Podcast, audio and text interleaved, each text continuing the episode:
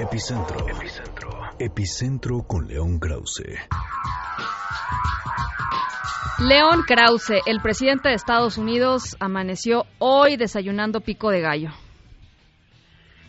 ¿Qué te digo, Ana? De verdad impresionante. Alguien tiene que quitarle el teléfono celular al presidente Donald Trump, que hoy se lanzó una vez más contra México.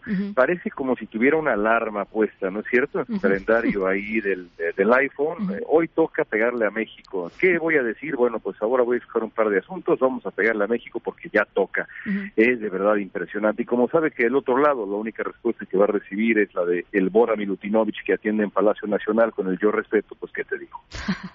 a ver, para toda la gente que, que, que, no, que no supo lo que sucedió esta mañana. Donald Trump sacó dos tweets, uno que tenía que ver con migrantes y una, la caravana de migrantes, etcétera, etcétera. Pero el segundo, que me parece más preocupante todavía, es uno en donde acusó a, a soldados mexicanos de eh, apuntar sus armas eh, contra militares estadounidenses en una táctica como de distracción, o sea, un poco lo, lo, lo, señaló así, como distracción para que contrabandistas de droga pudieran hacer su trabajo en la frontera, ¿no? Entonces son varias acusaciones en una.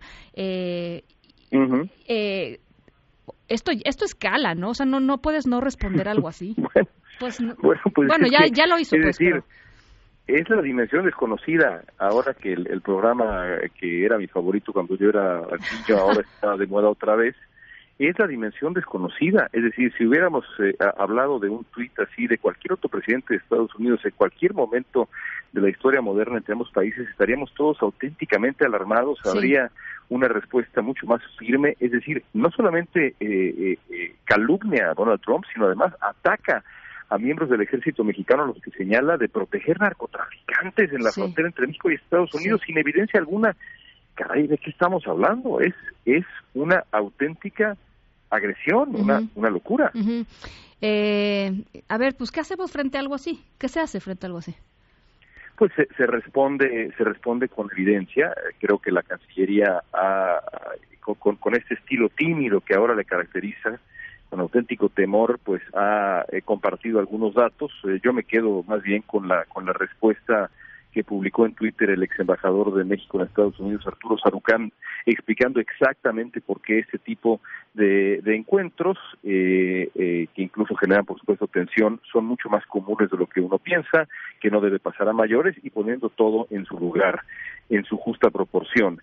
Eso es lo que hay que hacer, pero el problema es que en la era de las redes sociales, eh, aquella famosa frase de calumnia que algo queda, eh, pues es, es, más relevante que nunca. Y lo que ha hecho Donald Trump desde hace mucho tiempo es justamente eso. Es decir, ya deja la duda, ya deja la calumnia y una vez más eh, mancha la relación bilateral entre, entre México y Estados Unidos y mancha tras mancha el asunto puede volverse irremediable. A mí me preocupa muchísimo. Que, que además, bueno, lo hemos platicado aquí ya varias veces, ahí vienen las elecciones presidenciales en el 2020, el tema migratorio es el tema favorito de Donald Trump, México es la piñata favorita de Donald Trump, y entonces, pues si así estamos a pues, más de un año de las elecciones, uno se pregunta cómo va a escalar esto en términos del discurso, en términos del odio y además esto se refleja y tú lo has documentado eh, pues muchísimo en tu trabajo periodístico allá en Estados Unidos, se refleja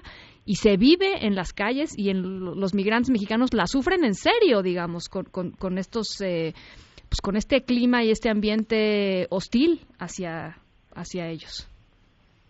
Sí, creo que ahí es parte, de, ese es parte, digamos, del, del, del, equívoco central del gobierno de México que confunde el respeto entre un gobierno y el otro, eh, o entre un presidente y el otro, porque en efecto Donald Trump no menciona a Andrés Manuel López Obrador en, algo que a mí me parece muy muy singular, porque con Enrique Peña Nieto eh, no, no, no tenía eh, ni de lejos esa diferencia, pero eh, no es lo mismo el respeto entre individuos e incluso el respeto entre gobiernos que el respeto de un gobierno a la gente de un país, a los ciudadanos de un país, en ambos lados de la frontera. Y Donald Trump no para de agredir a lo mexicano y a los mexicanos que sufren las consecuencias de esos ataques de manera absolutamente medible y práctica y tangible desde que comenzó este ataque hace ya hace ya cuatro años. Bueno, pues ahí está. Eh, sí, la verdad, ya, ya nos sorprende ni, ni uno ni el otro, pero de todas maneras, como tú dices, no deja de preocupar. Gracias, León. Un beso, gracias a ti.